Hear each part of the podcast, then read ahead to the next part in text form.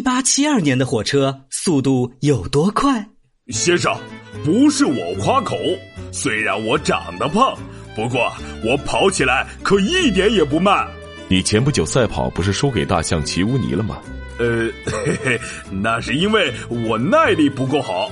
但是说到冲刺速度，我的时速可是能超过二十公里哦。我觉得自己跑得比火车还快。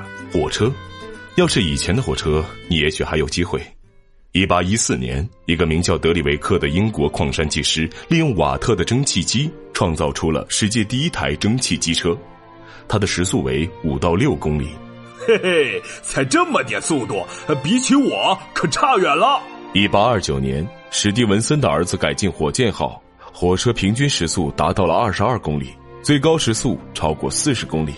嗯，二十二公里，呃，我努努力还是可以追上的。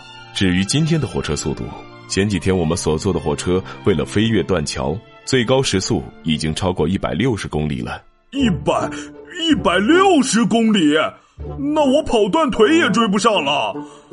啊，算了，我还是不跟火车比了，呃，跟野兔、野狗、野驴比吧。呃，这样我应该能赢。